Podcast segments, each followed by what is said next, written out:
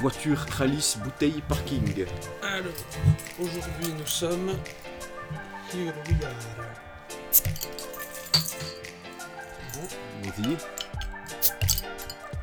Bon, bon. Super. Santé,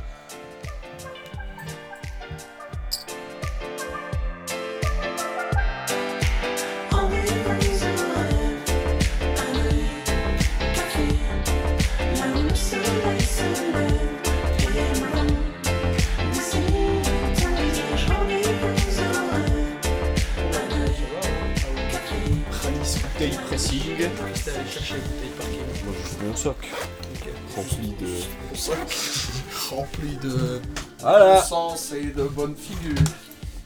Ouais alors de la bonne figure très peu pour moi aujourd'hui.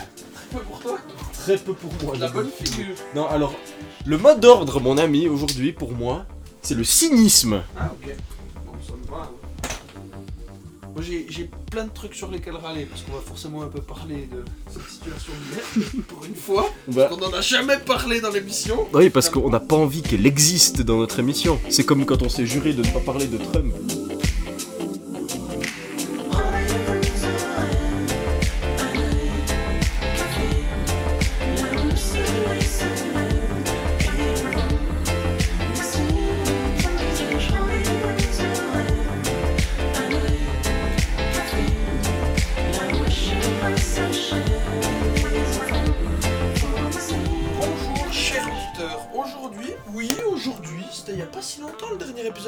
Épisode de 6 mai, mais pour l'instant et pour le moment, aujourd'hui, on est là avec Noé pour revenir dans tes petites oreilles, te venir te chatouiller ton petit tympan, te mettre un petit peu de bonheur dans ta petite esprit, dans cette situation actuelle qui se dégrade, comme on a dit avant.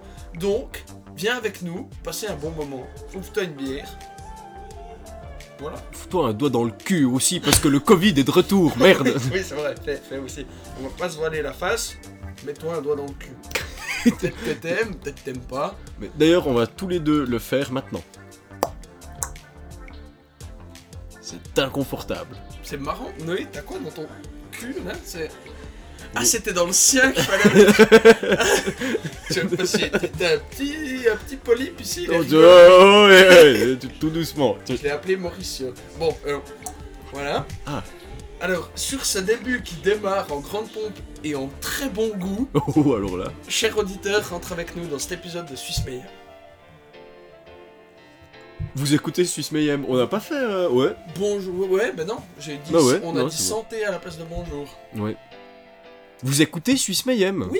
Alors, euh, aujourd'hui, le samedi 24 octobre, date fatidique à laquelle, à partir de ce soir 23h, le canton de Neuchâtel, canton dans lequel on habite, pour ceux qui ne suivent pas, réobserve euh, des mesures relativement drastiques pour euh, mettre des bâtons dans les roues à ce crevard de virus.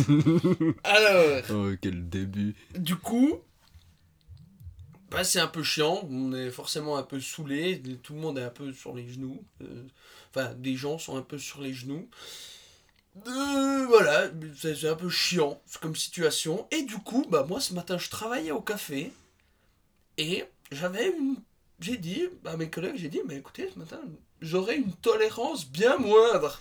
Parce que, parce que ça fait trois jours que j'ai Euh. pas vraiment forcément bien dormi, la situation est pourrave, donc de toute façon il y avait un peu de moi, mais les gens sont aussi bien énervés, et du coup, si tout le monde est un peu irritable et irritant, ben on se retrouve à tous s'irriter parmi, quoi. et des gens, les gens sont, cons, j'ai quand même pu l'observer plusieurs fois aujourd'hui. Par exemple, une dame qui me demande, mais pourquoi il est ce petit papier? C'est bien pour le Covid que je dois mettre mes coordonnées? Dans quel monde Dans tu quel- vis? Dans quel monde vivez-vous, madame? En plus, elle rentre dans le café sans son masque, elle braille. T'as ma collègue qui la regarde. Madame, faut mettre votre masque. Oui, mais je suis dehors. Oui, mais là, mais là vous êtes dedans. Elle ressort et elle hurle un verre de rosé. Elle- c'est- hyper drôle parce qu'elle sort un verre de rosé. Donc on lui amène son verre de rosé, je lui donne le papier, puis après elle me dit, bah, c'est bien, c'est pour le Covid ça T'as un mec qui est au bar, il me regarde, non, non, c'est un sondage pour Arc Info. Lui aussi, saoulé. oui, c'est ça, il y a tout le monde qui est saoulé. Et moi, j'ai pas envie d'être saoulé ce soir. Donc, je ressors mes émotions. Donc, euh, donc on se saoule. Ah, ouais, on se saoule. non, on se saoule pas trop quand même, parce que sinon après on sera saoulé et saoulant. Padoum. Ouais, on pourrait écouter de la soul aussi. Pour écouter de la soul Mhm. ou euh, Manger de la soul. de la sol avec de la smoule. Et puis Faire des solos des solos de. de guitare. Ouais, j'ai pensé à ça aussi. Bref, Ouais, alors on ressort nos, nos petites émotions toutes molles derrière nos euh, carapaces, Mon carapace de, de, de kératine, oui, vas-y. de kératine. Ouais, ouais. Non, non, non, fait, fait chier aussi. Covid à la con. Moi j'étais euh, joyeusement en train de vivre ma vie de bohème. Et puis d'un coup, là, une semaine avant que je me casse, non, Non. en fait non.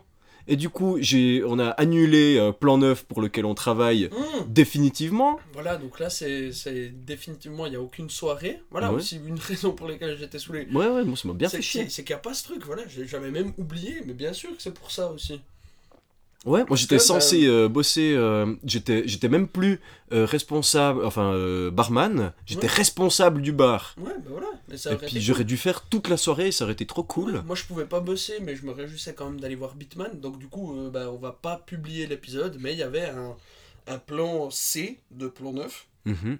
Enfin, C'est pas de la coke. Non, non, non. Il y avait le plan B, puis là c'était le plan C. Le plan B c'était juste euh, soirée révérend Bitman.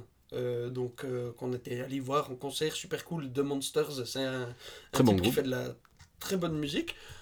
Qui allait passer sa musique, donc faire le ciné-concert dont on vous a déjà parlé euh, dans Mhm. l'émission sur 2300 euh, de l'année passée. Donc vous connaissez le concept de ciné-concert. Là c'était sur A Girl Walks Alone at Night. Qui a la particularité, particularité d'être très peu prononçable en français. Oui, oui, déjà. Une fille rentre toute seule chez elle. Là, là, j'ai l'accent belge, j'ai pas Ouais, ouais, ouais, ouais, Rentre toute seule chez elle la nuit. Sauf qu'en fait, c'est un vampire, puis du coup, c'est elle qui agresse ses agresseurs. C'est rigolo. L'arroseur arrosé quelque part. On verrait bien une petite euh, échange des rôles. Tiens, tiens, c'est original. Oh, pardon, je suis. Et, et donc, il y avait ça, il y avait. euh, Il y avait le l'après-midi pour les enfants, l'après-midi de Pâques, pas à Pâques, avec euh, Kubo et l'armure magique, qui est apparemment un film super que j'ai toujours pas vu, Ouais, mais il paraît qu'il est très bien. Et il y avait aussi de base euh, Bikini of the Dead, qui n'avait pas lieu encore avant. Pour ça, le plan C, c'était juste deux soirées Révérend Bitman. On se réjouissait quand même bien de les faire. Et il n'y a même pas. Donc voilà, cette année, notre première année de plan 9 aura été éreintante. Ouais. Mais du coup, tous les comités qu'on a fait n'ont servi à rien. C'est ça. Peu de choses près. Non, non, Les interviews qu'on a fait sont à la poubelle. Ouais. Et. Et on n'a même pas eu la décence de choper le Covid. Non, toujours pas. Mais voilà, c'est comme ça. La vie, pas d'aloca, du coup. Ça veut dire quoi, la vie d'aloca? La vie folle. Ah oui, Pas la vie, la vie d'apaloca, du coup. La vida paloca, la, la vida normala, La vida normala. la, la, le- la vida chianta un peu le aussi. Petit, le petit chat qui vient nous rendre Tout sous la table. Bonjour. Oh, bonjour. Mais du coup, voilà. On espère que vous, vous allez bien, chers auditeurs. Euh, voilà. Après cette euh, petite parenthèse. Attends, moi il y a encore des trucs qui m'ont Ah. saoulé. Alors, vas-y, parle des trucs qui t'ont saoulé. C'est que euh, j'étais censé déménager un pote ce matin et puis j'ai pas pu y aller parce que ça aurait fait plus de 10 personnes. Euh, donc j'ai pas pu aller manger des pizzas à Gorgier-Saint-Aubin. Mmh. Euh, mon, ma soirée de départ est elle aussi euh, compromise.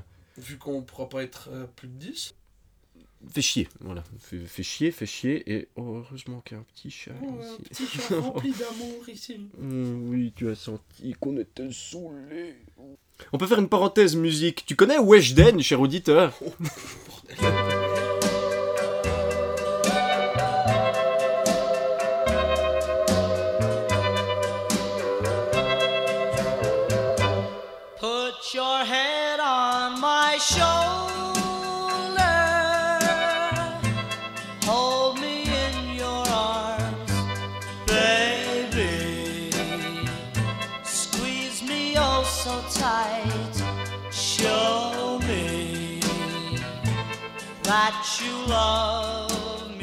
Maintenant qu'on a euh, déverser pas notre venin, mais notre. euh, Ce qu'on avait gros sur la patate. voilà. Ou en tout cas une partie du gros de la patate. Ouais, une... Une, euh, une, une wedge de, de patate. Une wedge gêne de patate. Voilà. Euh, je, je nous permets Mhm. de parler d'autre chose, histoire d'oublier tout ça.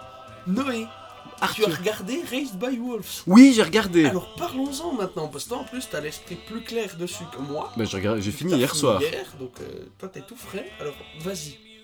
Alors, Maintenant on peut spoiler à balle. Cher auditeur, si t'as pas vu Raised by Wolves, euh, je pense surtout à mon papa, à qui j'ai dit que je lui filerais la série pour qu'il regarde. Papa, on va parler de Raised by Wolves. Alors, soit tu avances de 30 minutes, enfin de je sais pas combien de temps, d'une certaine durée jusqu'à ce qu'on en parle plus, soit t'écoutes et puis euh, de toute façon c'est cool à regarder. Noé, vas-y. donc, on en avait déjà parlé, enfin Arthur en avait parlé, c'est l'histoire des androïdes qui arrivent sur Kepler 22b pour la coloniser avec des embryons d'humains, parce qu'il y a eu la guerre sur Terre. Euh, de base, on n'en sait pas plus que ça. De base, on n'en sait vraiment pas plus que ça, même tu sais pas. Tu, tu, tu vois juste Ouais. des androïdes qui arrivent sur Kepler 22. C'est ça. Bah, ils élèvent six enfants, cinq d'entre eux meurent dans des conditions euh, Triste. tristes et un peu mystérieuses de temps Ah, en temps. bah, ils, ont, ils chopent des maladies et puis. euh, Ouais, puis il y en a une qui bah, tombe dans un trou. Ouais, voilà. Et euh, il en reste un, il s'appelle Campion, Campion comme The Creator. comme le Et créateur. Justement, c'est de nouveau, appelons-le Campion comme notre créateur. Ah, c'est marrant. euh, vous êtes des androïdes, vous êtes athées, mais il y a quand même un créateur derrière. Ouais, ouais, ouais. C'est ce que j'ai dit la dernière fois, c'est les androïdes sont aussi croyants d'une certaine manière, les athées sont aussi croyants d'une certaine manière. Mhm. C'est pas si euh, manichéen Oui, qu'on voudrait bien le croire au début. J'aurais dit dithyrambique, mais c'est absolument pas adapté. euh, ça, veut dire complètement autre chose. Excessivement élogieux. Oui. oui. C'est- à chaque fois, tu me le dis en plus. Tu sais pourquoi? Je l'ai appris en 11e année. Je l'ai appris, on, on apprenait des mots toutes les semaines. On a, j'ai fait du vocabulaire français en 11e. C'est pour ça que tu connais main courante et pas moi. Non, je crois pas. Parce que ça, c'est très peu utilisé quand même. Voilà, Voilà. vous pourrez le sortir euh, à vos soirées mondaines. Ah ben non. Ah Vous pourrez le raconter à votre famille. Qui en a rien à foutre Oui. Noé? Ouais, donc ces androïdes arrivent sur Kepler 22b, euh, planète euh, où il ne fait pas vraiment bon vivre, Non, parce qu'il n'y a, très grise. parce qu'il y a pas grand chose à manger, c'est pas très joli. Les seuls trucs qui font pousser, c'est des carbos, ils appellent Des ça. carbos, ouais, des patates radioactives. Des grosses racines qui s'avéreront être radioactives. Mhm. C'est pour ça que les enfants sont morts. Et l'autre jour, quand je t'ai dit, justement, j'ai trouvé cette scène, mais géniale. Moi, je me suis, quand j'ai vu cette scène, je me suis tapé sur la queue, je me suis dit, oh putain. Quand ils découvrent, tu vois, depuis le début, t'as les enfants qui meurent, puis ils se demandent, mais. Ouais. Puis après, ils se disent, bon, bah, ils tombent malades, c'est pas de notre faute. Et après, en fait, quand mère apprend, j'ai dit qu'elle était d'un autre modèle, oui. C'est. ça Comment je l'ai comment, je l'ai appelé? C'est une, euh, une nécromancienne. Nécromancienne, ça sonne pas très bien. Et en fait, c'est une arme de destruction massive spécialisée dans le génocide de masse. Voilà. Reprogrammée pour s'occuper d'enfants. Programmée pour être maman par Campion, qui est donc bah, un, Scientifique, un athée. scientifique euh, athée terrestre qui est le, le meilleur euh, automaticien du monde apparemment vu que c'est la seule personne à avoir réussi à reprogrammer une de ces necromancers qui sont des les armes de l'armée religieuse c'est des androïdes qui volent qui lancent des lasers qui crient et qui font exploser les gens en criant Horrible. Horrible. ultra ultra violent et, euh, et du coup quand Mère découvre ça au deuxième épisode euh, enfin au premier épisode en fait elle découvre qu'elle Ouais, est ouais, un ouais. de ces- parce qu'elle a un déclic justement avec ces athées qui arrivent sur la planète C'est religieux qui ces, arrive. re- ces religieux qui arrivent sur la planète pour défendre ses enfants en fait il y a quelque chose qui déclic dans son programme et elle redevient une nécromancienne et elle les Massacre. elle les massacre. Elle, elle crie, il y en a un qui explose. Et là, il y a un type, donc Ragnar Lodbrok, je sais pas le nom de cet acteur, Je sais pas non plus. mais il voit Et lui, il comprend direct. Il dit Ne la regardez pas, bouchez-vous les oreilles. Il court. Ils, ils se font tous massacrer. Elle prend un vaisseau, le vaisseau des religieux. Elle monte sur l'arche, donc le vaisseau avec lequel tous les religieux sont arrivés. Elle les massacre tous. Elle fait s'effondrer le vaisseau sur la planète. Elle vole les Elle enfants. vole des enfants. Elle rentre, elle se bande les yeux. Elle rentre, elle se bande les yeux. Mais ce premier épisode, à part ça, c'est incroyable. C'est Ouais, génial. ouais. Quand elle est dans ce vaisseau immaculé, que tu la vois crier avec ses yeux bleus et que t'as des taches de gens qui explosent. ouais ouais, mais c'est tellement brutal leur Ah mort. C'est horrible. Elle les elle les elle les tue pas, elle les nettoie, Ouais, elle les. Elle les. Va- vaporise. C'est-. Ils disparaissent. Horrible. Elle est tellement supérieure technologiquement. Enfin, elle arrive à rentrer dans l'arche parce qu'elle recopie le- la tronche du général. Elle recopie la tronche, elle recopie sa voix, elle dit ah, c'est moi, euh, ah, j'ai oublié le mot de passe. Euh. J'ai oublié le mot de passe. Ouais, ouais. Puis après, pour faire passer le. pour modifier les codes et puis engager la séquence de. De euh, crash. de crash, elle prend un survivant dans le Mhm. poste de contrôle, elle lui arrache une paupière. Pour, pour le scanner. Pour euh, scanner son œil. Et elle fait s'écraser le vaisseau sur Kepler 22b avec tous les êtres humains dedans. Il y, en a, mais je sais pas, moins de 100 qui survivent. Ouais. Et c'est c'est le reste de l'humanité ce qu'il y a là-dedans. Et elle prend six gosses. Vas-y, je vais réessayer de les élever. Ça n'a pas marché avec les premiers. Et pour elle, c'est comme ça. Parce que son rôle, c'est sois maman et occupe-toi des enfants. Et bref, D'un côté, elle massacre l'humanité. d'un côté, elle massacre l'humanité. Pourquoi? Pour des raisons religieuses. Ouais.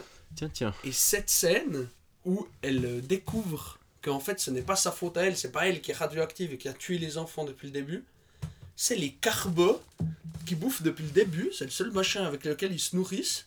Mhm. Et ben en fait, ces machins-là, ils sont radioactifs.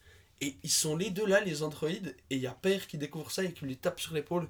C'est bon, tu es une bonne mère. Et elle est là, puis si elle pouvait pleurer, elle pleurerait. Mhm. Et c'est génial. Mais la relation entre les deux andro- androïdes, elle est bien. Mais ça, le, la définition de tu es une bonne mère, c'est pas tu les as bien élevés, tu leur as appris à réfléchir, tu les as bien nourris, tu t'es bien occupé d'eux. Non, non, c'est- pas toi qui les fais mourir parce que t'es une arme de destruction massive. C'est en fait, c'est les, les, les là. C'est une bonne mère. Puis tu es une bonne mère. J'ai trouvé ça Ouais. génial. Non, c'est vraiment bien. Et du coup, la suite de l'histoire, pour y revenir un peu. Donc, il y a des survivants euh, religieux du culte solaire, euh, euh, les Mitraïques, Oui. qui ben, veulent récupérer les enfants. Et parmi eux, il y a Marcus Et Sioux. et Sue, ouais, voilà. Qui ne sont pas vraiment. Et justement, au début, on se dit, ok, bah, ça va être les athées contre les, contre les religieux. Sauf qu'en fait, les deux religieux principaux sont athées. Parce qu'en fait, c'était des athées sur Terre. Ils ont tué deux religieux et ils ont pris leur place. Ils se sont fait euh, de chirurgie, plastique. chirurgie Ils ont plastique. volé leur identité, leur enfant. Leur enfant, et c'est devenu des meilleurs parents que les deux parents de base. Mhm. Et du coup, ils adorent leur gosse, même s'il n'est pas d'eux. Et en plus, Sue, elle est stérile. Elle peut pas avoir d'enfant. Oui, Les deux, ils ont leur gosse, ils l'adorent. Mais c'est pas leur enfant. Et leur enfant, il est là, mais frère, vous êtes devenu vachement cool depuis qu'on est dans la simulation. C'est pas les mêmes personnes. Ouais, mais parce qu'il euh, il leur demande à un moment, mais pourquoi vous faites ça? Ça, Ouais, quoi? Oui, oui, oui. Ça quoi? Bah, vous me parlez. Vous me parlez. Vous avez jamais fait ça avant. Puis sont là, oh, waouh, ok, bon, on sera Mais quelque part- parents. Quelque part, c'est bien, parce qu'ils ont carte blanche. Ouais. Il ne les connaît pas de base. Ça, son père, il lui offre une souris au gosse.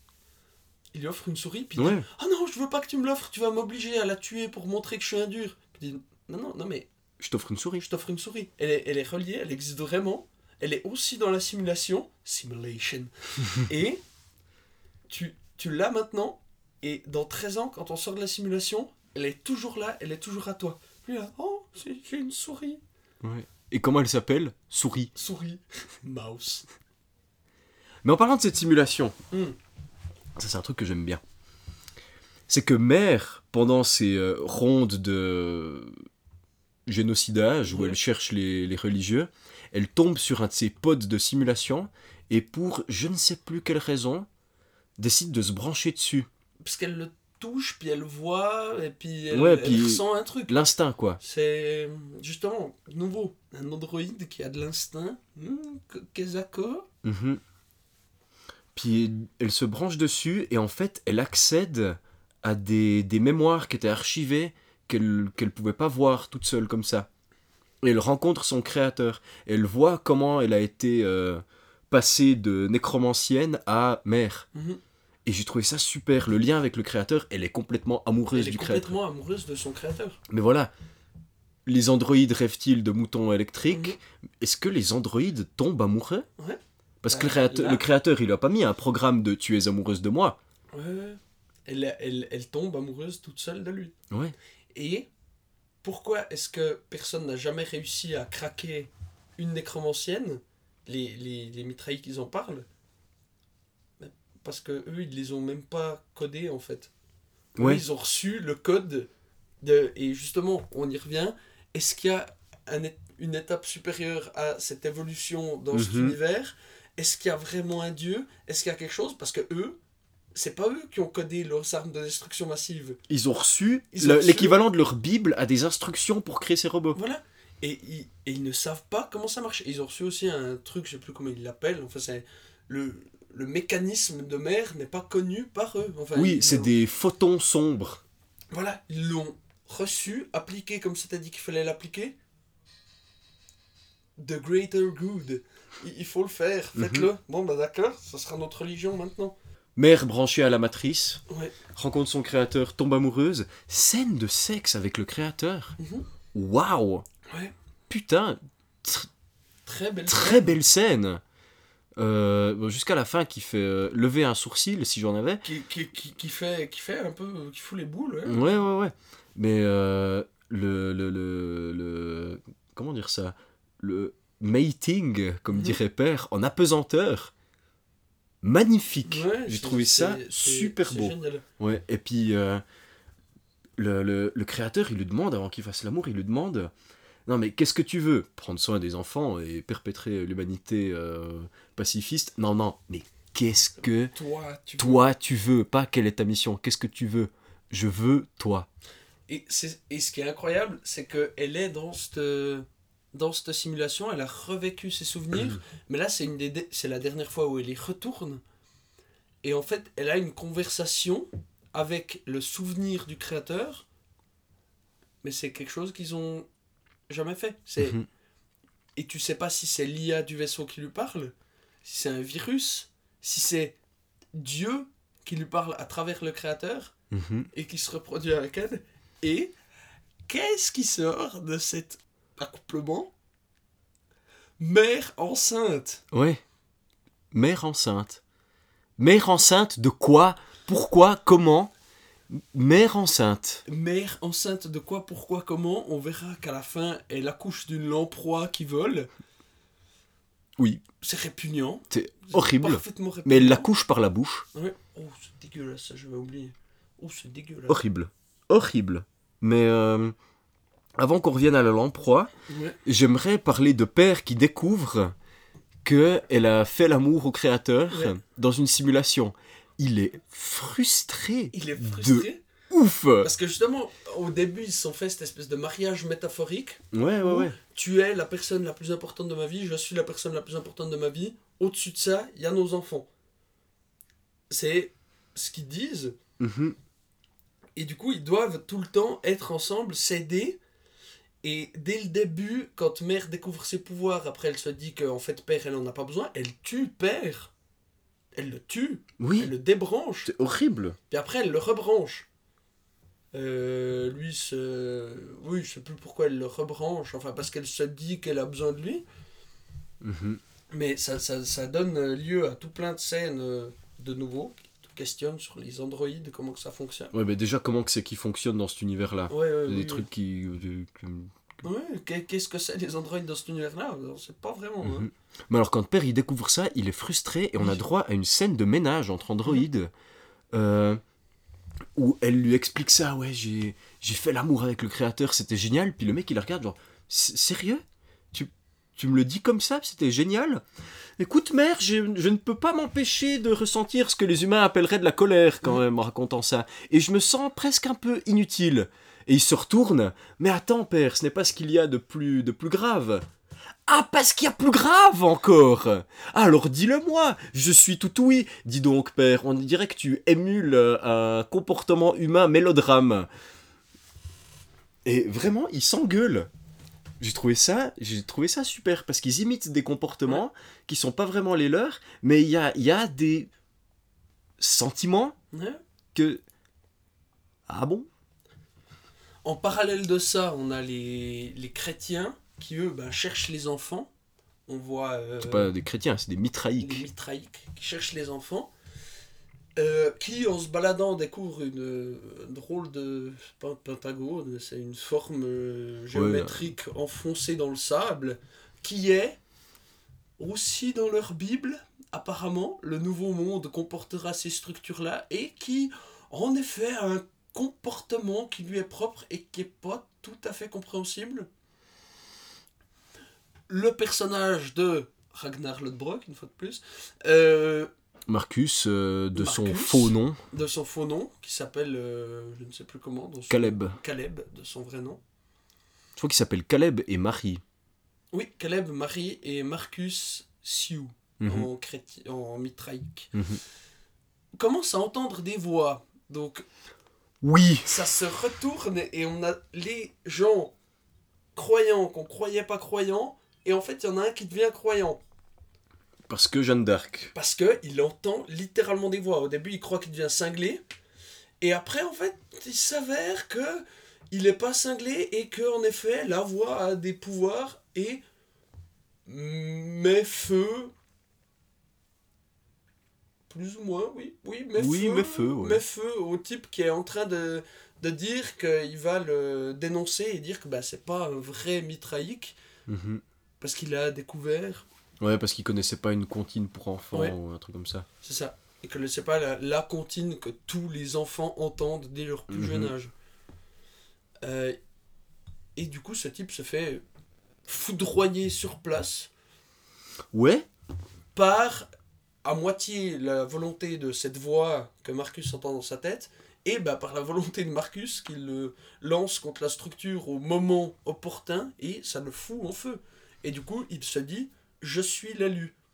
Plus tard, bah, il se trouvera que la voix l'abandonne un peu. Oui, les voix l'abandonnent, mais lui n'abandonne pas sa foi. Mhm.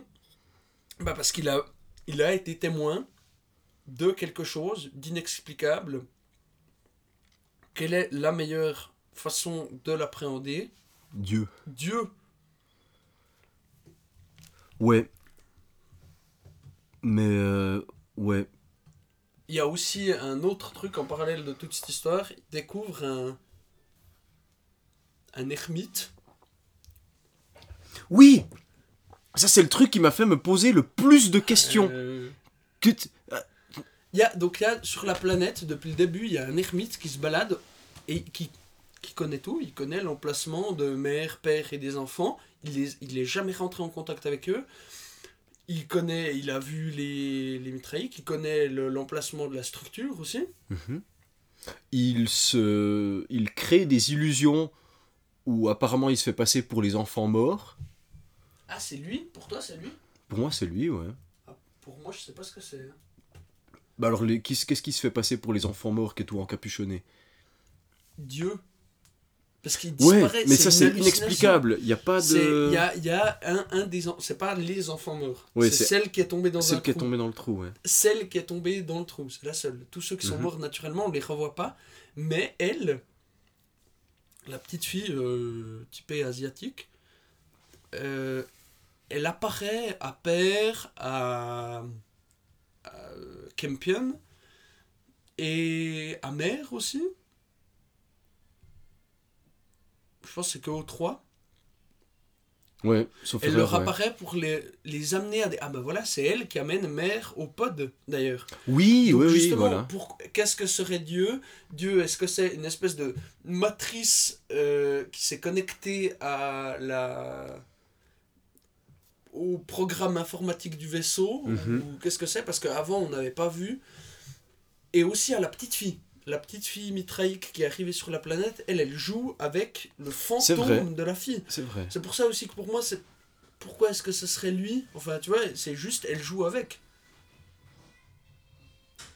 Ouais. Il n'y a, y a, aucun- y a aucun sens derrière. Enfin, Ouais.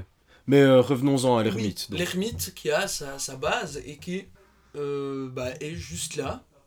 Puis on se demande, et au final, il s'avère que c'est une espèce plus ancienne d'être humain. Bah, un Néandertal, quoi. Ouais. C'est un, vieux Néandertal.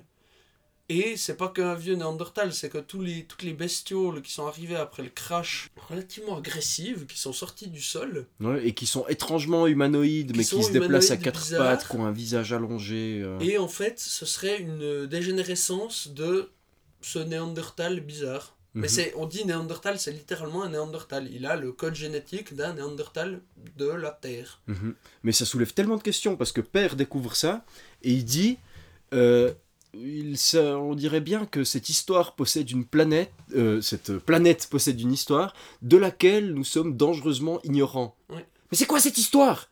Que- Qu'est-ce qui s'est passé? Il n'y a aucune réponse, il n'y a même pas une bribe de, de, Non, non. de piste. Il y, a, il y a juste ce type. Et euh, les cultes à Cthulhu qu'on voit au début avec justement la. C'est pas le seul. euh, Les anciens astronautes, Ouais, on voit des, des cadavres de. Très tard dans la série, on voit des cadavres justement de ces Néandertals dans des scaphandres qui ont une, forme bizarre. bah, ça ressemble beaucoup euh, au, créate- au casque de créateur dans Alien euh, premier du nom et Prometheus. Voilà. Et du coup, on, on voit ces, ces personnages et est-ce que, bah, du coup, il y a eu des anciens astronautes qui ont amené des Néandertals sur cette planète Ouais, ou pour essayer de voir euh, Du coup, c'est apparemment eux qui, euh, je pense, ont écrit les textes sacrés euh, Ouais, mitraïques. Très probablement. Ou est-ce que c'est Kepler 22b qui était à l'origine de, de l'humanité. Ouais, j'ai soupçonné un papillon des étoiles Ouais, de ouais, Bernard Werber.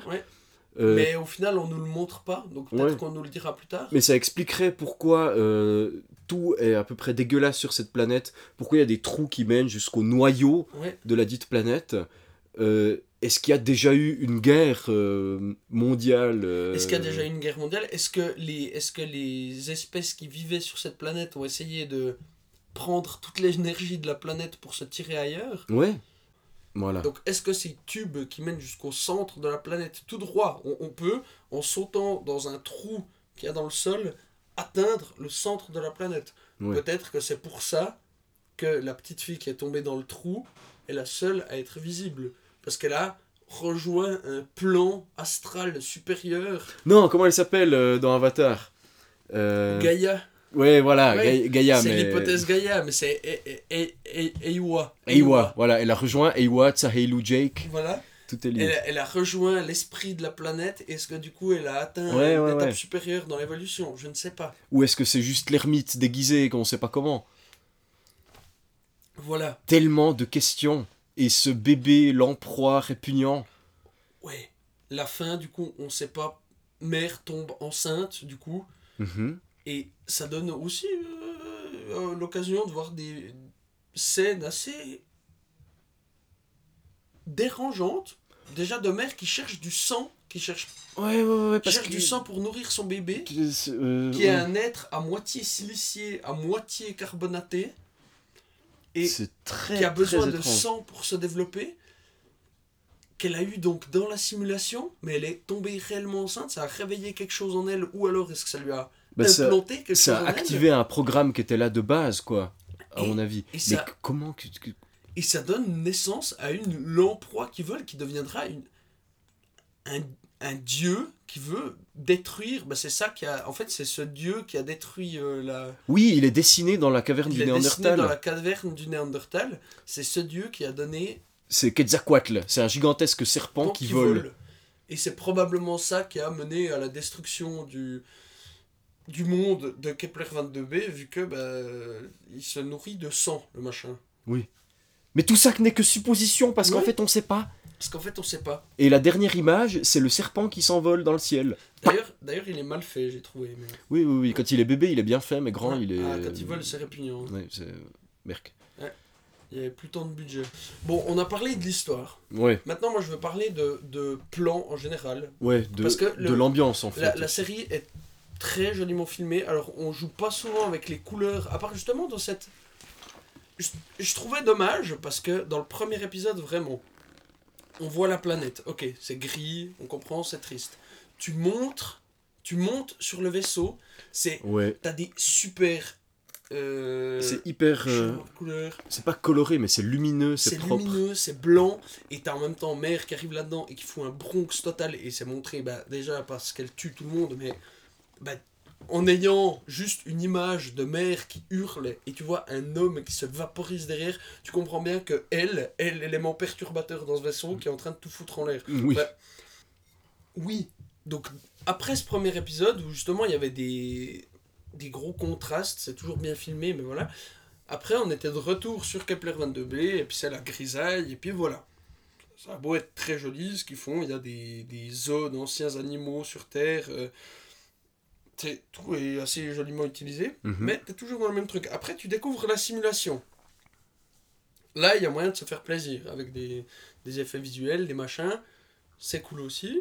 Et après, bah, tu découvres encore les souvenirs de mer. Bon, au final, la Terre de cette époque-là ressemble pas mal à Kepler 22b, sauf qu'en plus, il y a des gens qui se foutent sur la gueule. Ouais. Mais, c'est bien aussi. Mais par exemple, la, la scène où, après avoir tué tout le monde, Mère se rappelle que c'est ses yeux, en fait, qui sont le, le moteur qui fait d'elle une nécromancienne. Sans ses yeux, elle est inerte. Bah, elle est normale, quoi. Elle les enlève pour pouvoir retourner vers les enfants. Et tu as des scènes où elle fait des regards caméra sans yeux. Mhm. C'est pas c'est pas gros, c'est pas t'as pas un gros plan sur les yeux, c'est vraiment elle elle enlève ses yeux, puis elle fait comme ça.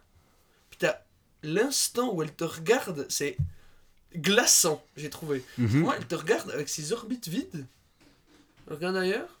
Puis après, elle a tué un autre androïde, donc elle ramasse deux yeux, puis elle a deux yeux de couleurs différentes. Mhm. Elle euh, utilise le...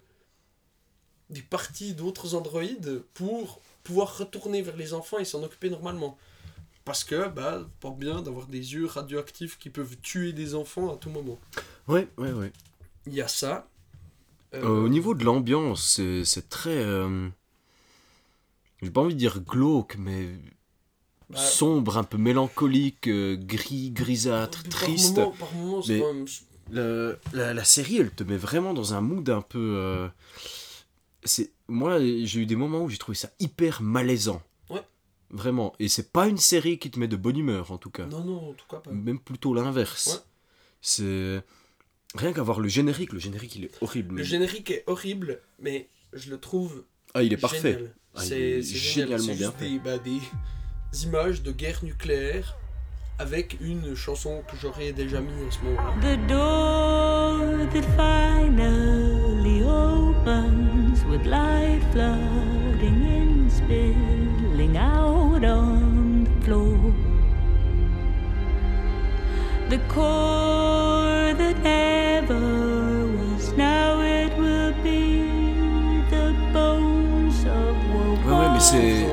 c'est de l'animation, c'est un peu dessiné. Et puis tu vois la nécromancienne, c'est un truc duquel on n'a pas parlé. Parce que elle se, elle se déplace en volant, mais avec une position christique, avec les jambes croisées comme ça. Les jambes croisées, les bras tendus, bah, elle est en croix en fait. Ouais, ouais. Et c'est au niveau du symbole que un symbole religieux créé par euh, des religieux d'une autre religion, je me perds un petit peu, mais je Ouais, crois que c'est à peu près compréhensible, est une machine de guerre euh, vaporisatrice d'êtres humains et qui se balade en volant tout lentement et qui te crie dessus et c'est fini. Et je J'ai trouve trouvé ça ça hyper bien trouvé. bien trouvé et étonnant de la part de Ridley Scott qui est souvent critiqué justement pour ses dernières œuvres où bah, il est critiqué de créationniste et de bah, euh, créationnisme Ouais, ouais, ouais. c'est quoi religion above all et puis euh, puis voilà Mhm. donc c'est c'est vraiment. C'est vraiment bien. C'est. Il y a des trucs comme ça qui sont vraiment. très chouettes. Et bah, les, les, fout les boules cette série. et les, les moments, justement, moi, il y a des moments qui m'ont foutu les boules quand justement il y a cette- ce fantôme de la gamine où elle se balade dans, ses, bah, dans Kepler 22B qui est un no man's land. Et t'as un gosse qui la suit, puis elle, elle chante, mais t'as une voix d'enfant distordue qui chante. Ouais, ouais, ça c'est- fout les boules. Et puis après, quand. euh, Ça fait grincer des dents, quoi. Kempion se fait euh, enfermer par les mitrailliques dans un des silos à- où ils font sécher les carbos. Et elle est là avec lui, en fait, la petite fille. Mhm. Elle est là et elle passe son temps à lui foutre les boules. Et c'est horrible. Ouais, ouais, non, mais c'est. C'est une ambiance, mais. Il y a des moments où j'ai fermé les yeux, quoi. Non, non, c'est. Et puis ça m'arrive pas souvent, hein, parce que j'aime bien voir des gens se faire mutiler à l'écran, mais. Quand, euh, quand Ragnar devient fou, et puis qu'il a un rêve où il se découpe le se découpe visage. Le visage horrible. Une horreur. Horrible. Et je me dis, putain, mais il s'est découpé le visage. Et en fait, non, ce n'était qu'un. Ce n'était- n'était qu'un rêve. C'est marrant, parce que le scalpel avec lequel il se découpe, c'est un truc qui a été fondu par mer pour faire un scalpel. Mhm. Avec les. euh, avec les, les, les, les, les, les- les pendentifs euh, Les mitrailliques. pendentifs mitrailliques, il est, le scalpel qu'elle a fait est formé à partir de, sym- de symboles religieux pour en faire un nouveau. Ça peut être intéressant aussi, scalpel. Ouais, euh, la religion médecine, devient la science, athées, ouais, ouais, euh, ouais. C'est aussi un truc assez intéressant et de nouveau une... un autre facteur qui nous montre est-ce que Dieu existe ou pas dans cet univers? Parce qu'il en rêve, il rêve de ce scalpel avant même de l'avoir vu. Ouais, ouais. Mais il y a- il y, a tout qui est tellement ouvert à l'interprétation à cause de, de la fin qui est si ouverte. Mhm. Parce qu'au final, ben, on, à force d'attendre des, des réponses, ben, on, a, on a reçu juste plus de questions. C'est ça. On, on en sait rien. De l'histoire de, de que univers, la moitié de ce qu'on a raconté, c'est notre interprétation. Ouais, ouais, c'est possible. Et c'est très cool. C'est aussi pour ça que j'ai bien aimé cette série. Mhm. Après, j'ai trouvé ça vraiment pas mal. Mais j'ai pas trouvé que c'était une très très bonne série, quoi. Ah non, non, mais vraiment pas. Parce... C'est c'est une bonne série, oui. Mais un, un des gros problèmes, justement, c'est Mais, que ouais. y a peut-être pas assez de réponses à ces questions. Et il y a des moments, comme j'en ai parlé, où le, où le scénario euh, peine à avancer, quoi. En fait, où il se passe Ouais, pas bah, il- grand-chose. et puis ça aurait mérité passe- d'être en 8 plutôt qu'en 10 épisodes, quoi. où ce qui se passe, c'est pas forcément intéressant. Enfin, tout le truc du. Le, le mec, là, le- l'ancien dignitaire euh, religieux qui avait violé des filles, Ouais, qui s'est retrouvé avec aussi. son casque. Alors, c'est génial, mais au final, au niveau de la trame, ça amène rien. Non. Parce Effectivement. que c'est. Il retrouve ce dignitaire, il a violé une des filles que mère a volées sur le vaisseau. Et euh, ben, on le voit se balader avec son casque rempli de pointes. Et en fait, s'il s'éloigne un tout petit peu de son androïde de sécurité, le crâne, lui, explose la tête. Et ce mec ne sert à rien, sauf à la fin de sa trame. En fait, il est branché à mère pour que mère puisse s'abreuver de son sang. Mère se met en stase, sans dehors, entre guillemets, pour, euh, En veille. pour pas utiliser d'énergie et pour donner toute l'énergie à son fœtus. Et le flux de sang s'inverse. Et l'autre se retrouve alimenté de moitié sang, moitié sang blanc silicaté des, euh, des androïdes. Et il devient surpuissant. Alors ça, j'ai pas compris d'où ça sortait, quoi. Bah, justement, peut-être le truc de mère n'a pas été designé par les humains et au final, son Hmm. sang à elle rend. Alors, soit son sang à elle en tant qu'androïde, soit son sang à elle en tant que mère choisie par la matrice pour porter l'enfant, l'emploi du futur, le rend surpuissant. Et il meurt parce que quelqu'un enlève l'androïde de son dos et il se fait exploser la tête d'une manière répugnante. Le casque implose, c'est Mhm. horrible. Mais ça, j'ai bien aimé. Ouais, Là, j'ai pas fermé les yeux. Non, le casque implose à la manière du casque du roi sorcier d'Angmar dans Le Seigneur des Anneaux, sauf qu'en dessous, il y a de la chair et des os et ça fait... Ouais. Voilà. Est-ce que tu as d'autres choses à rajouter là-dessus? Non, j'ai que des questions à poser. Ouais, ouais, c'est ça. On a, on a plein de questions. Qui sont les anciens astronautes? D'où vient la religion mitraïque?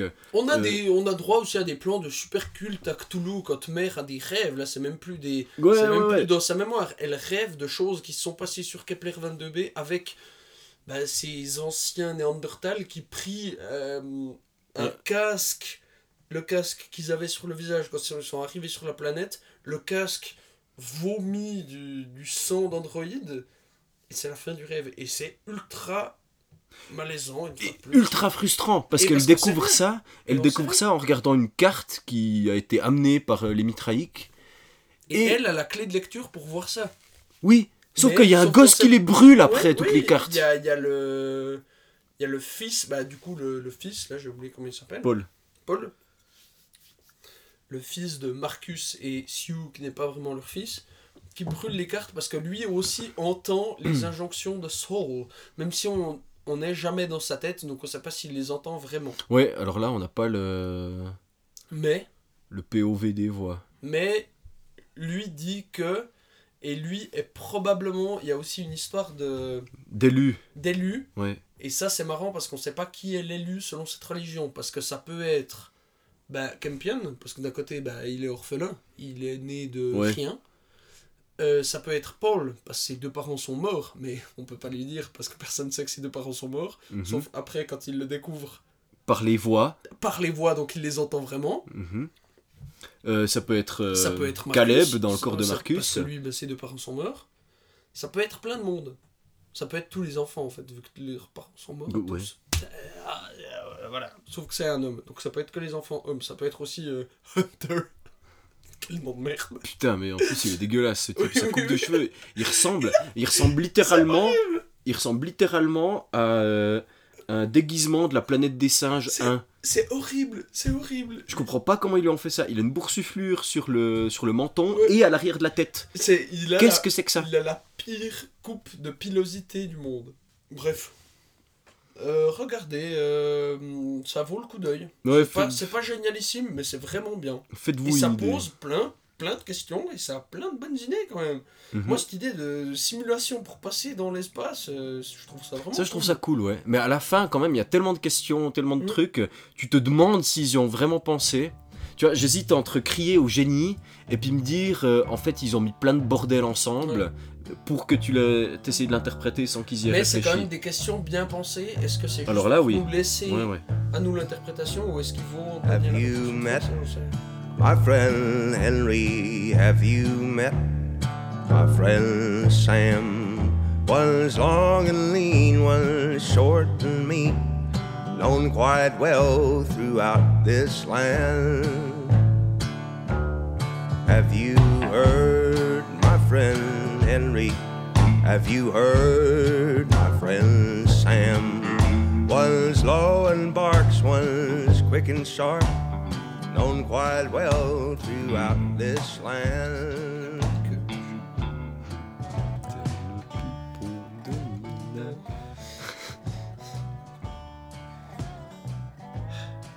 Bref, euh, switch sur un autre sujet Oui, non, peut-être. Oui, moi j'ai réellement une parenthèse musique à faire. Ah oui Non, pas sur Weshden, c'est sur quoi? Pas sur Weshden, non.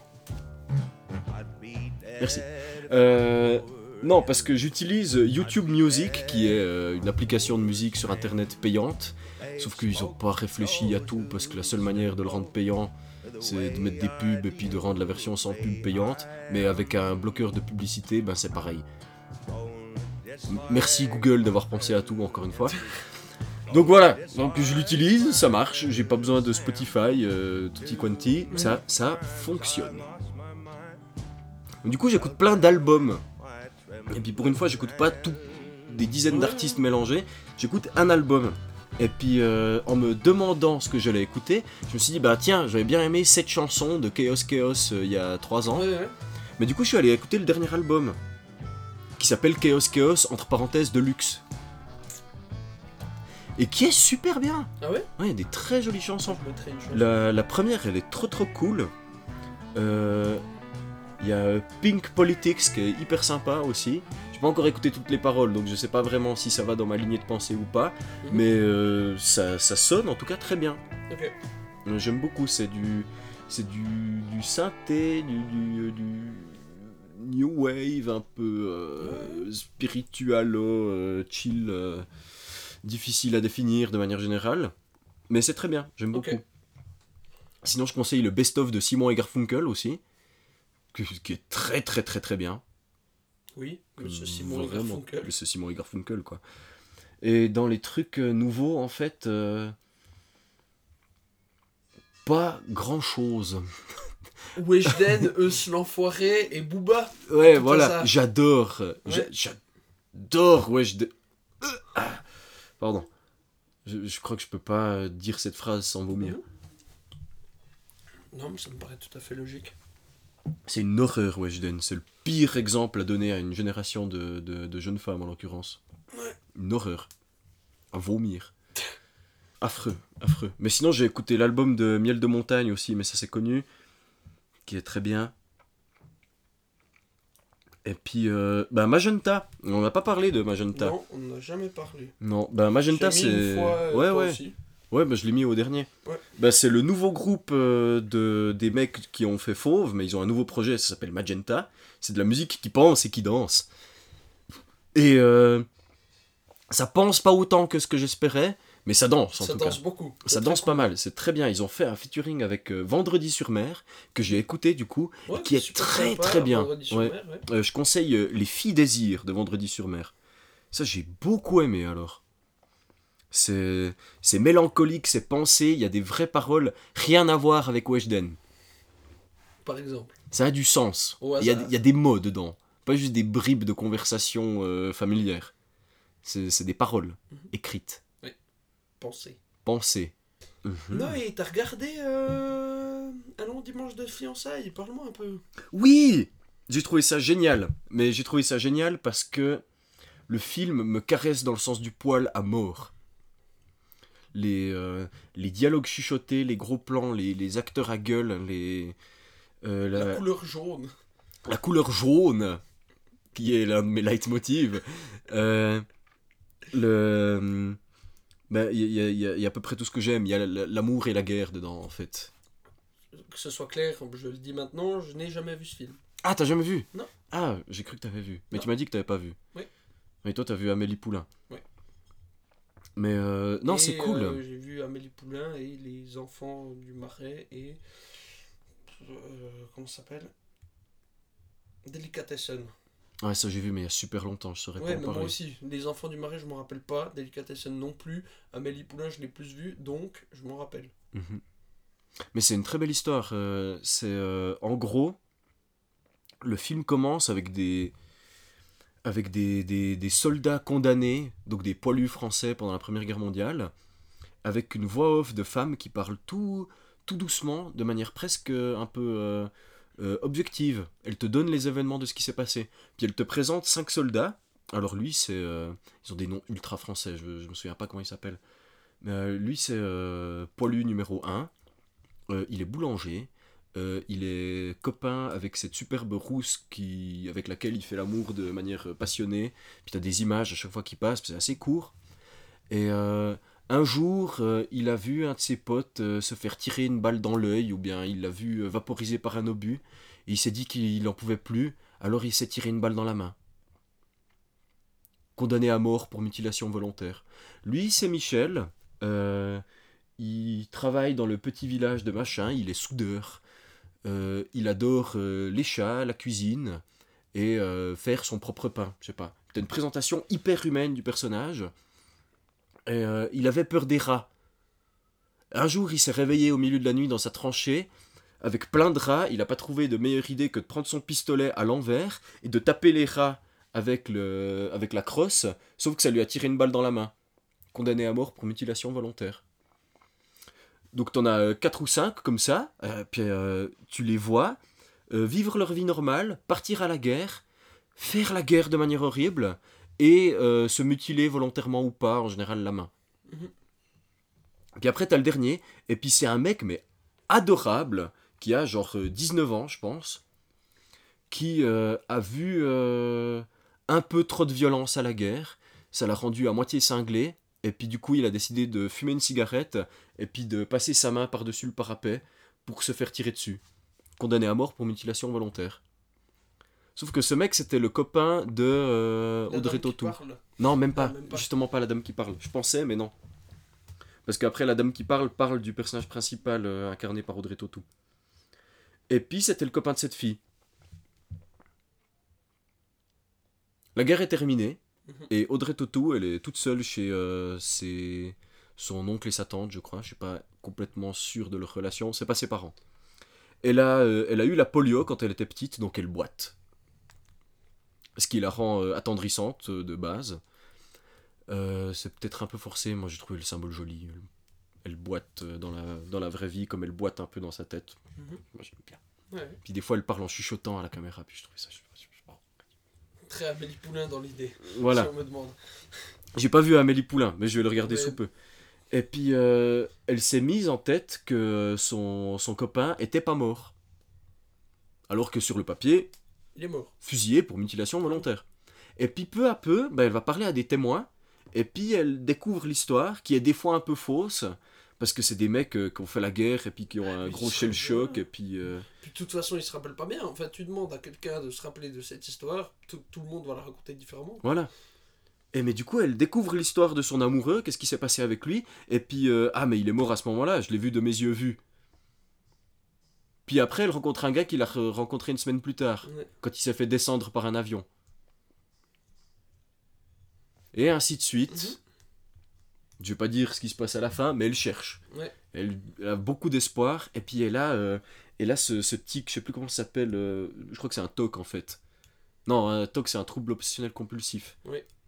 C'est ça, quand tu refermes le tiroir trois fois, ou bien... Ouais, ouais. Ben voilà, mais elle se dit, si je fais ça, euh, mon amoureux n'est pas mort. Ok. C'est ça.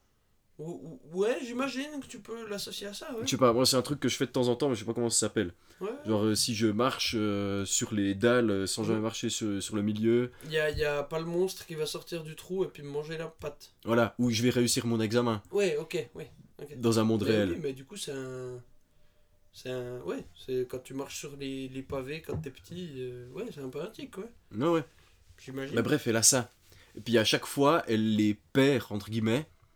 Puis elle se dit, euh, si euh, j'arrive au virage, euh, il va pas mourir à la guerre. Mais elle arrive en retard au virage. Euh, S'il n'y a pas de contrôleur jusque dans le tunnel, je vais trouver une piste. Contrôleur qui vient. Ouais. Et ainsi de suite. Bon, c'est pas vraiment le contrôleur, mais peu importe. Oui, oui, mais. Mais euh, voilà. Le truc y est. Puis du coup, t'as des dialogues dans sa tête un petit peu qui, qui cherchent comme ça, qui découvrent des témoins, qui, qui est pas sûr. Puis après, t'as un flashback sur comment ils se sont rencontrés. Et puis c'est c'est adorable. Parce qu'ils étaient les deux gosses. Elle, elle boitait déjà. Euh, le, gosse, le, garçon, c'était un, un petit con qui se, qui se foutait de sa gueule parce qu'elle boitait. Mais en fait, après, euh, ils ont appris à se connaître et puis ils ont commencé à vivre une histoire ensemble.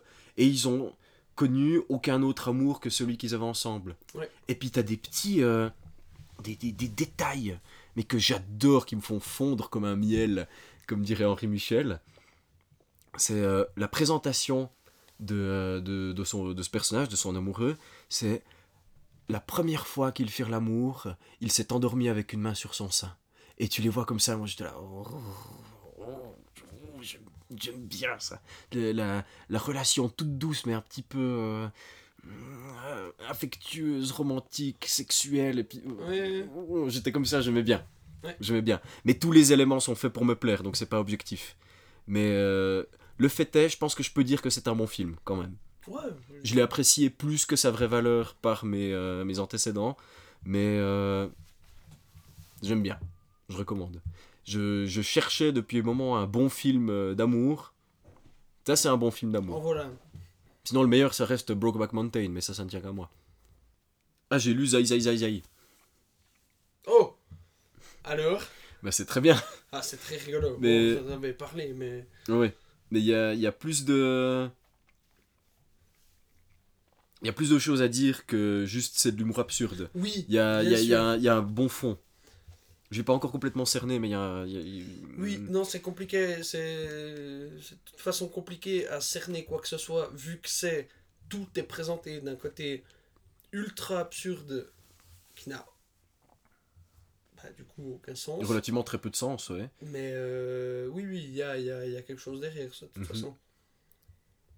Mais c'est euh, c'est juste un pamphlet sur le fait que le monde est absurde et puis. euh, Et puis quoi exactement après? Le monde est absurde, l'absurdité n'a pas d'explication. Ouais, je. je... Mais J'y ai oui, pas encore assez de réfléchi parce que je l'ai lu ce matin en fait. Mais parce que c'est pas comme euh, euh, Open Bar en deux tomes qu'il a sorti pour l'instant où là c'est vraiment c'est des scènes de la vie quotidienne. Déjà de qui? Parce qu'on est en train de parler de ça. Fab Caro. Fab Cara. Euh, donc euh, Open Bar aussi de Fab Cara en deux tomes où là c'est vraiment juste des... Alors c'est toujours absurde, mais c'est vraiment des scènes de vie française. Puis lui il met de l'absurdité dessus s'il y en a ou pas de base. Il crée des scènes complètement absurdes, des dialogues complètement absurdes, mais il y a des scènes qui sont déjà absurdes de base. Mais c'est plus une...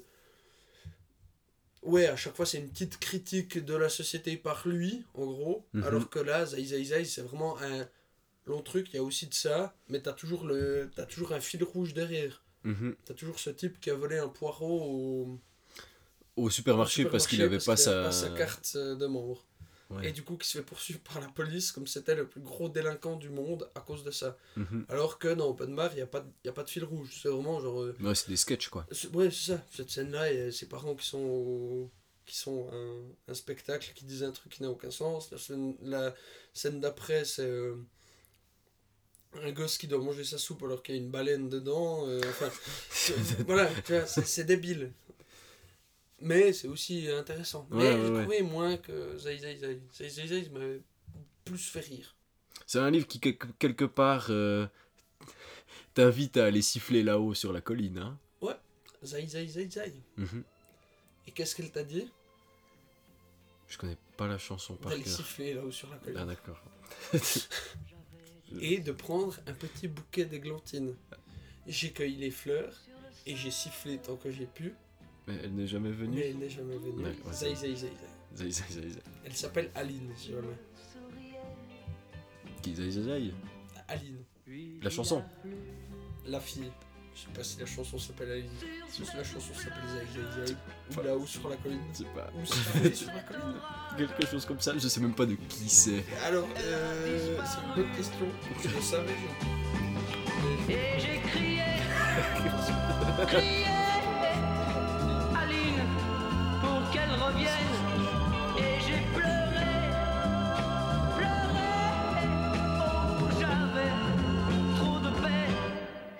suis assis auprès de son âme, mais la belle dame Je s'était savais, je- enfuie. mais je vais la mettre. De toute façon, vu qu'on l'a chanté à moitié en la parlant. Mais si je cherche Aline sur la colline, Oh, le fil rouge de cette émission est en train de s'effriter entre nos ah doigts. oui, Aline sur la colline, à proximité de 2300 la chaux de fond, choisir une zone, fondation la colline. Non, c'est pas ça. C'est pas ça. Je crois que si tu tapes zai, zai, zai, t'as plus de peine. Je n'ai gardé Zai, zai, zai. que ce doux visage comme une épave sur le sable mouillé. Et j'ai crié, crié, Aline, pour qu'elle revienne. Et j'ai pleuré, pleuré, oh j'avais trop de peine. Et j'ai crié.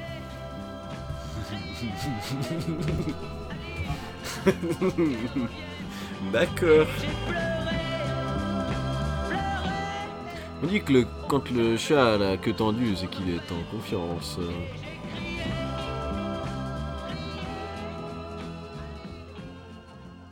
Une fois n'est pas coutume, pour vous, il s'est passé environ 30 secondes le temps d'une chanson. Pour nous, Bonheur en tout cas. bah, on est descendu, on a mangé, on a mangé, on a bu du vin, on a mangé la chasse, et euh, se trouve-t-il qu'on a même changé d'endroit. Donc, si le son n'est pas le même, bah désolé. De toute façon, euh, Bon, ça résonne un peu, mais c'est pas, euh, c'est pas ça- dramatique. Ça, ça doit pas être terrible, terriblissime, quoi. Ça, ça va très bien. Donc voilà, on vous retrouve maintenant. Noé, de quoi qu'on cause Anaïs Nin, je t'en ai pas beaucoup parlé, si? Non, pas Non. beaucoup, non. Alors, euh, j'ai acheté une bande dessinée. Euh, J'étais tombé dessus une ou deux fois euh, à Payot. Puis il y avait juste le, le- le petit bandeau coup de cœur dessus. Et c'était écrit en majuscule magnifique, avec des tirets. Donc ça a bien marché, leur petit coup de com à la con, là, j'ai regardé dedans. J'ai regardé dedans. C'est magnifique. C'était assez magnifique, ouais. Mais j'ai pas, j'ai pas lu de quoi ça parlait. J'ai juste regardé le. Enfin, j'ai pas lu dans, dans les, dans les bulles, les dialogues. J'ai regardé euh, l'histoire de Anaïs Nin, euh, auteur euh, du XXe siècle. Ok. Alors, je l'ai acheté à ma cousine. Ma soeur, donc. Ouais. Puis je me suis dit, quand même, je, je l'achèterais bien pour moi aussi. Mhm. Je suis allé le racheter.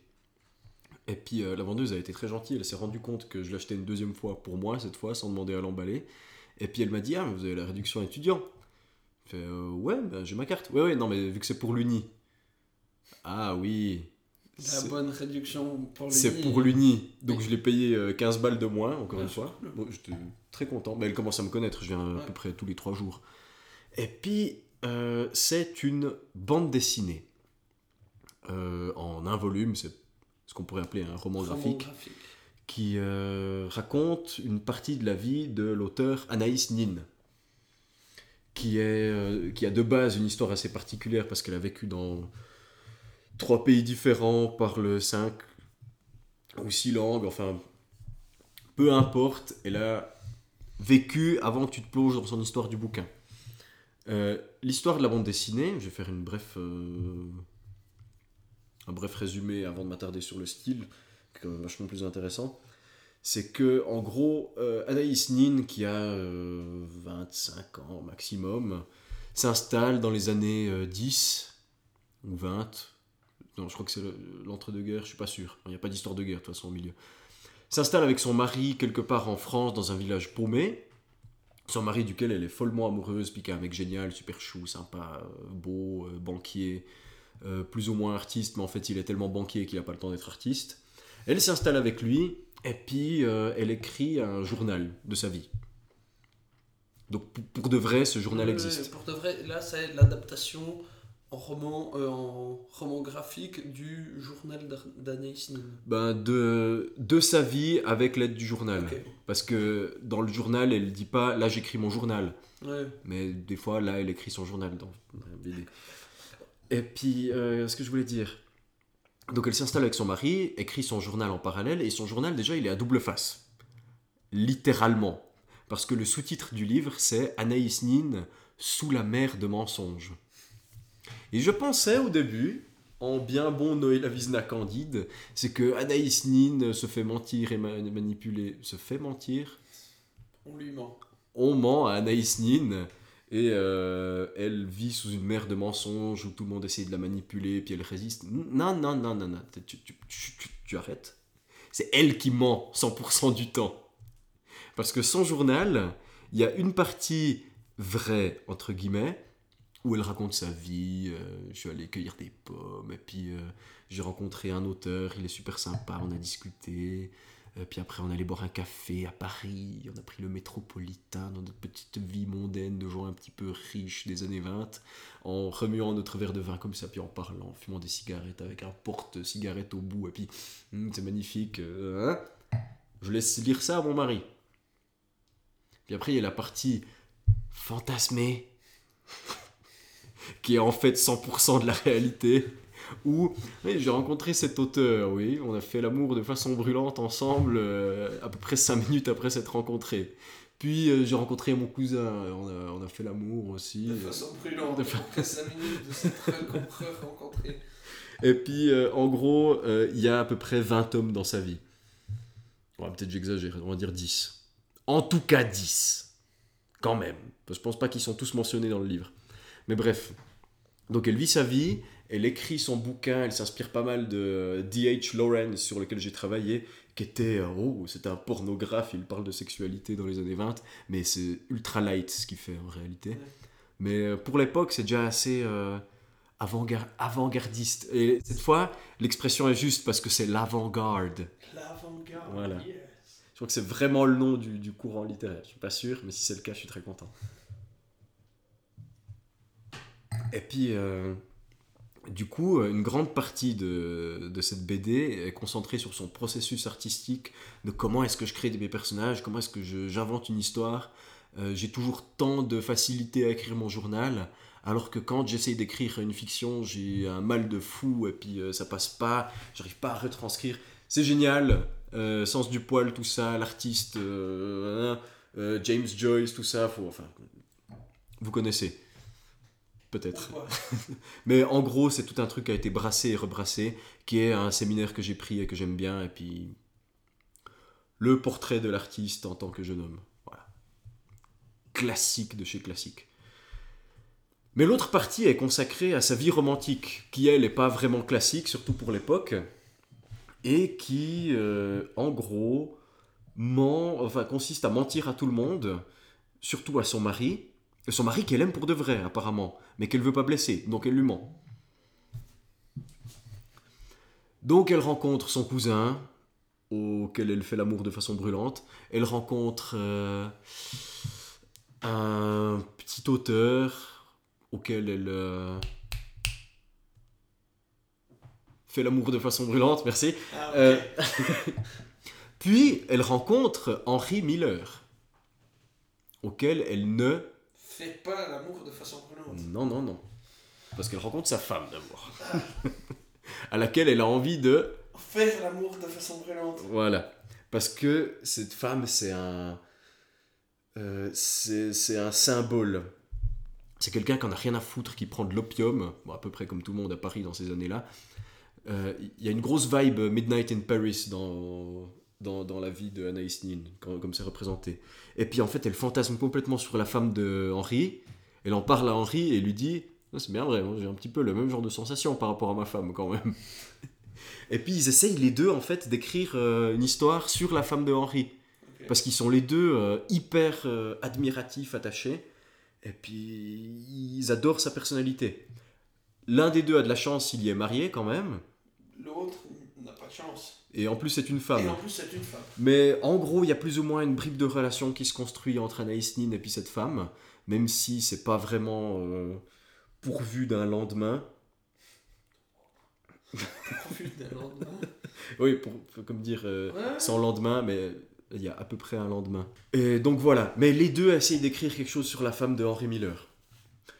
La femme lit ce qu'ils ont écrit, elle est pas fan. Elle est, elle est genre même pas fan du tout parce qu'elle s'enfuit. Mais ce qui est intéressant déjà, c'est de comparer euh, les écrits de Nin et de Miller, parce qu'ils ont les deux une façon complètement différente d'aborder le sujet. Euh, Henry Miller, lui, il, euh, il dissèque le personnage, en ressort tous les organes, les analyse, et puis les, les balance sur, euh, sur le papier. Et du coup, c'est hyper explicite, et puis il a vraiment envie de se pencher sur la, la, la nature objective des sensations. Quel est le meilleur mot pour expliquer ça? Comment c'est juste?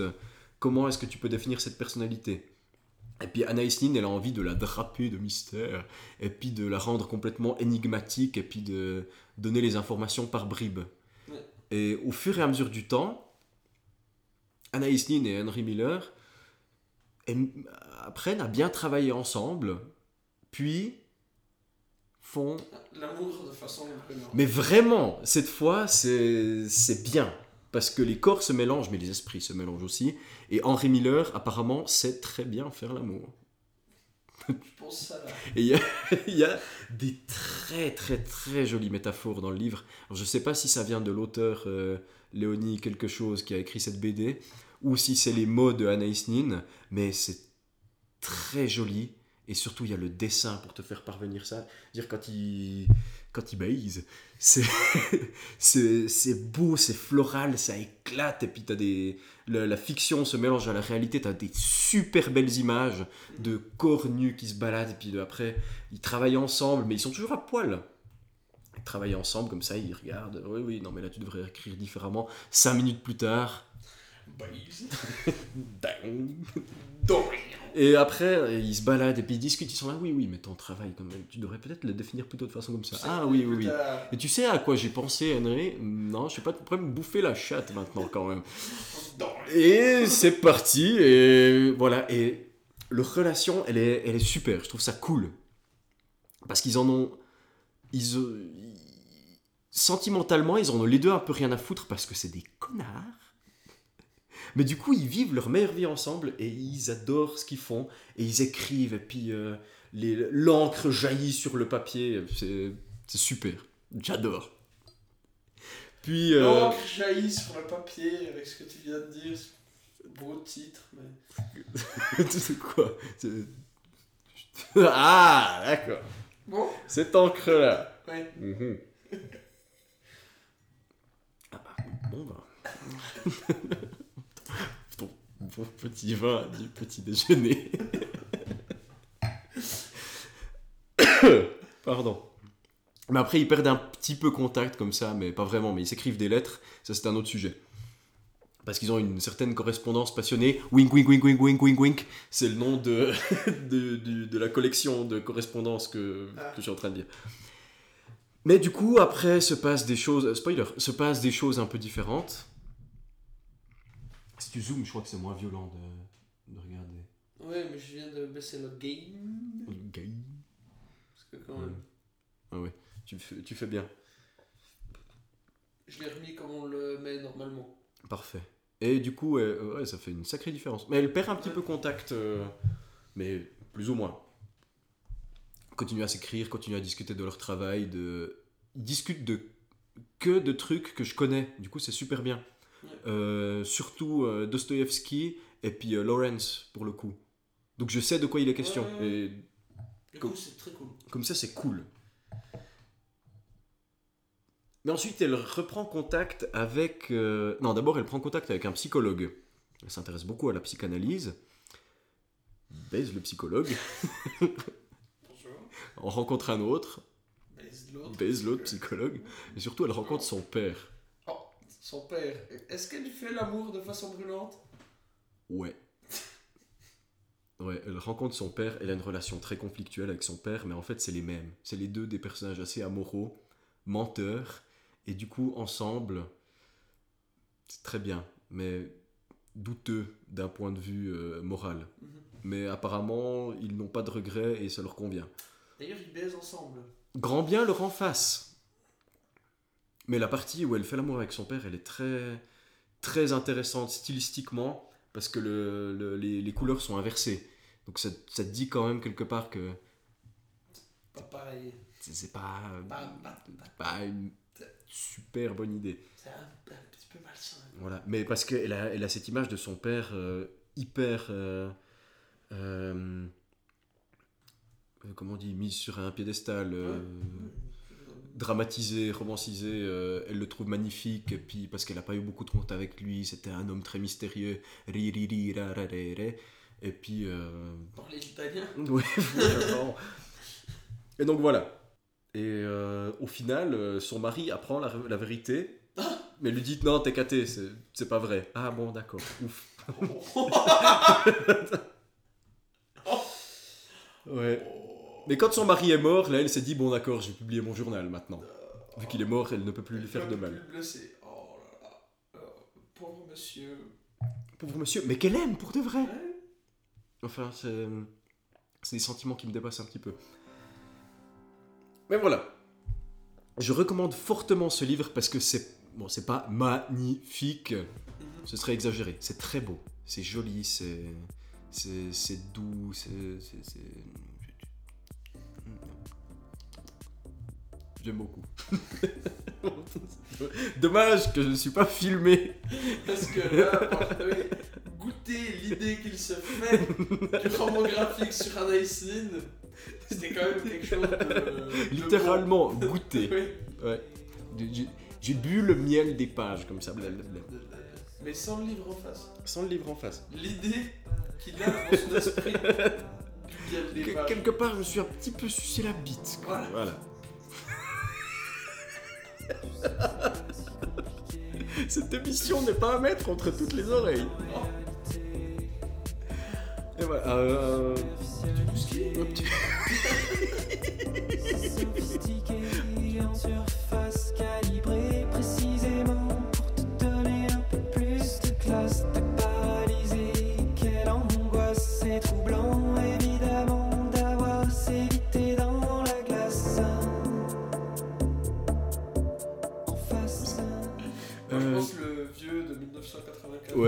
pense que. Alors, cher auditeur, Robert, on emprunte dans ta bibliothèque quelques millilitres de Lagavulin Distillers Edition, Edition pardon, 1984, doublement maturé, qui est apparemment le définitive euh, malt de Islay. euh, qu'on ne peut pas euh, apprivoiser avec la plus forte saveur de peat de tous les de tous les whisky de Malte de cette euh, de cette île sauvage. De la côte de cette île sauvage. Il est sec complexe fort en caractère avec une caractéristique de d'écume de mer. Parfaitement adapté par les accents doux. Pete, encore une fois. non non non. Les accents doux de vin séché au soleil dérivé d'un Pedro Ximénez, barri- d'une barrique de Pedro Ximénez dans laquelle cette édition spéciale a été doublement maturée. Donc la barrique c'est du Pedro Ximénez, c'est un Oui. très bon. Oui. Voilà. Ouais, D'ailleurs, on en a euh, aussi ici avec. Ouais, celui-là aussi il est au Pedro Ximénez. Alors pour toi, cher auditeur,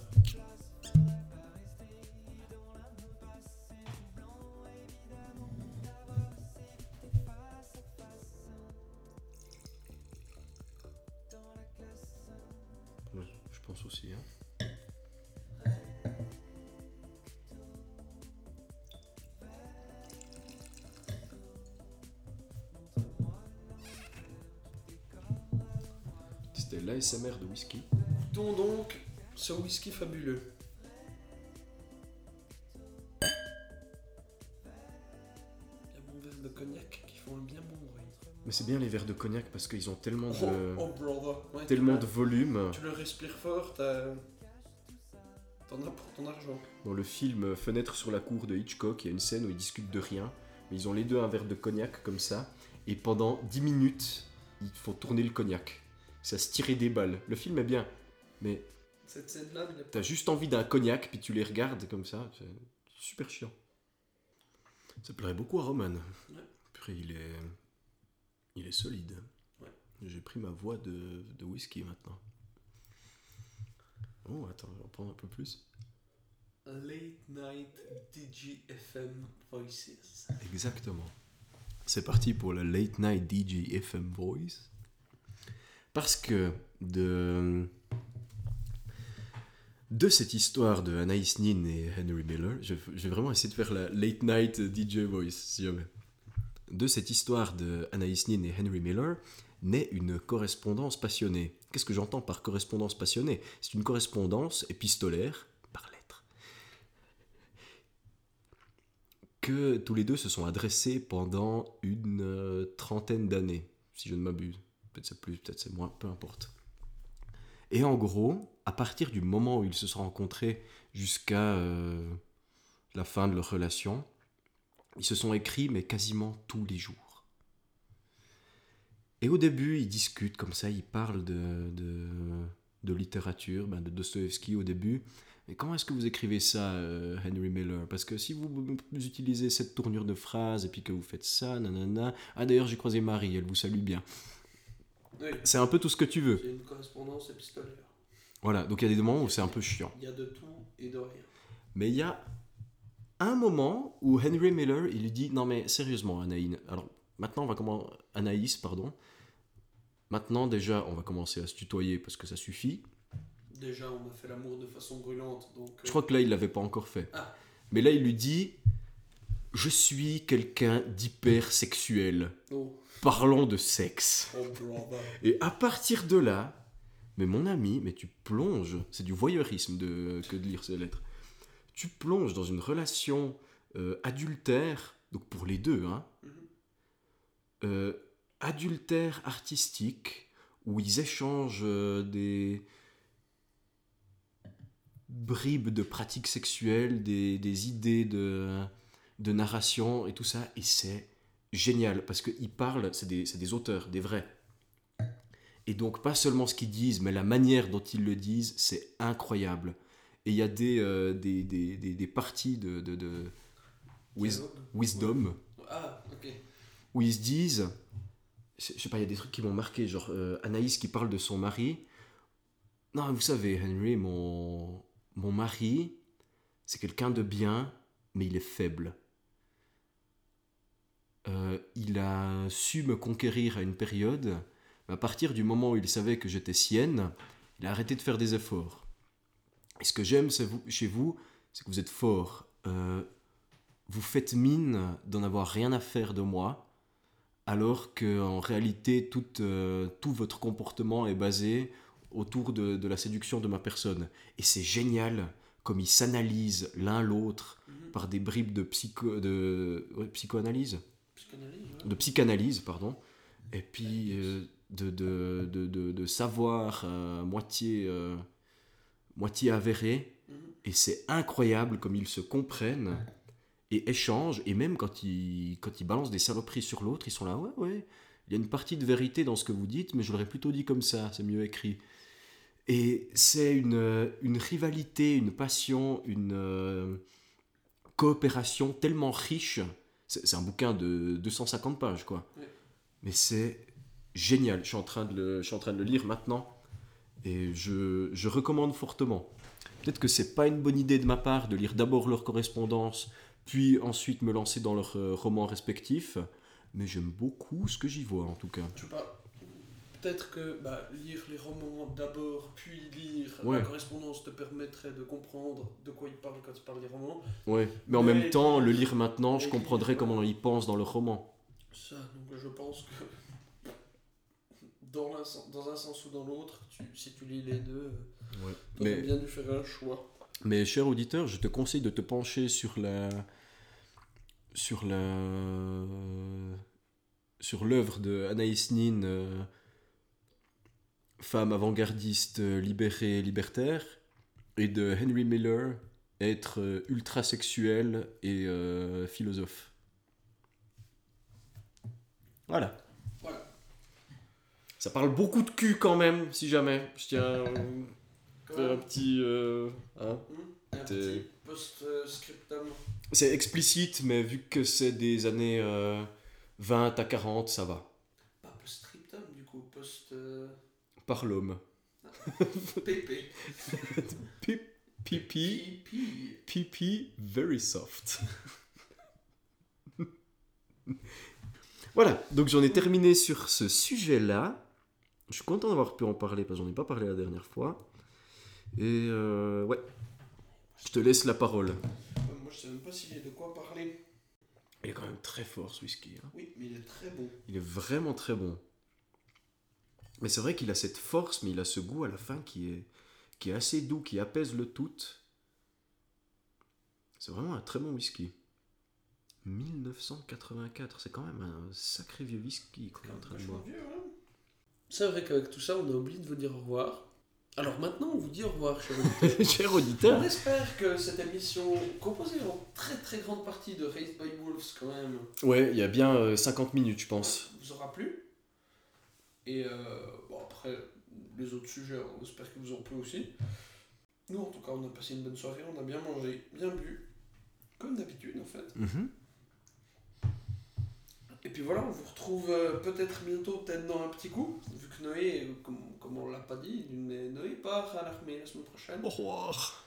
pour faire l'école de sous-officier et d'officier à la suite. Donc Noé n'est plus le Noé civil pendant une année à partir de dans une semaine. Waouh, c'est dur comme tu le dis maintenant. Ouais. Je suis pas civil, je suis militaire. Je pourrais mettre comme profession Ouais. militaire.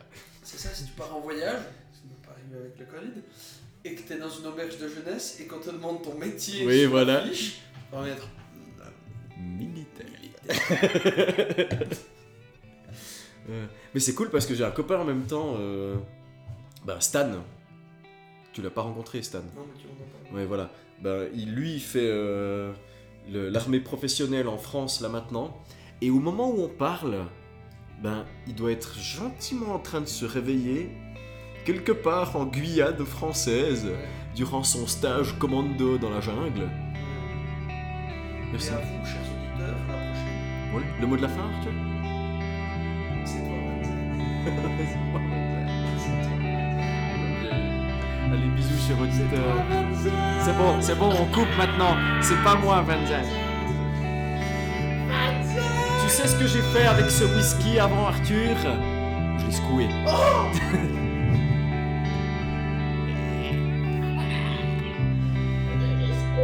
Allez, cher auditeur, n'oublie pas d'écouter euh, Eus. Bonne nuit.